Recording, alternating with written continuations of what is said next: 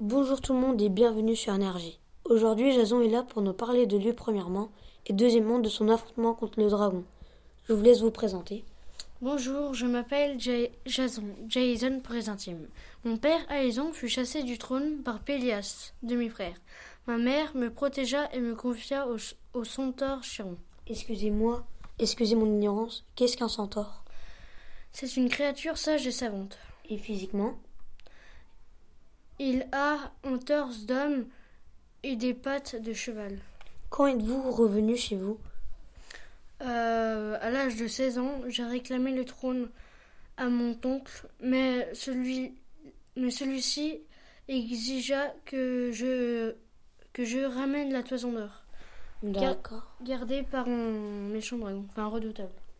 D'accord. Venons à la question que tout le monde se pose. Comment avez-vous tué le dragon?